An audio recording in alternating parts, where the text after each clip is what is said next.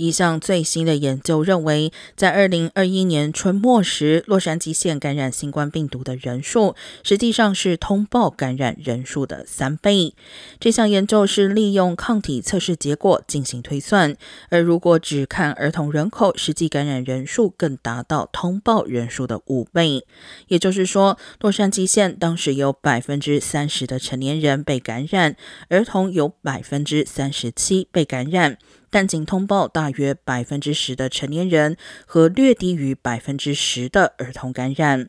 公共卫生官员表示，这是因为许多无症状的感染者从未接受过检测，而且并非所有使用家用快筛试剂呈阳性的人都会向县政府报告他们的结果。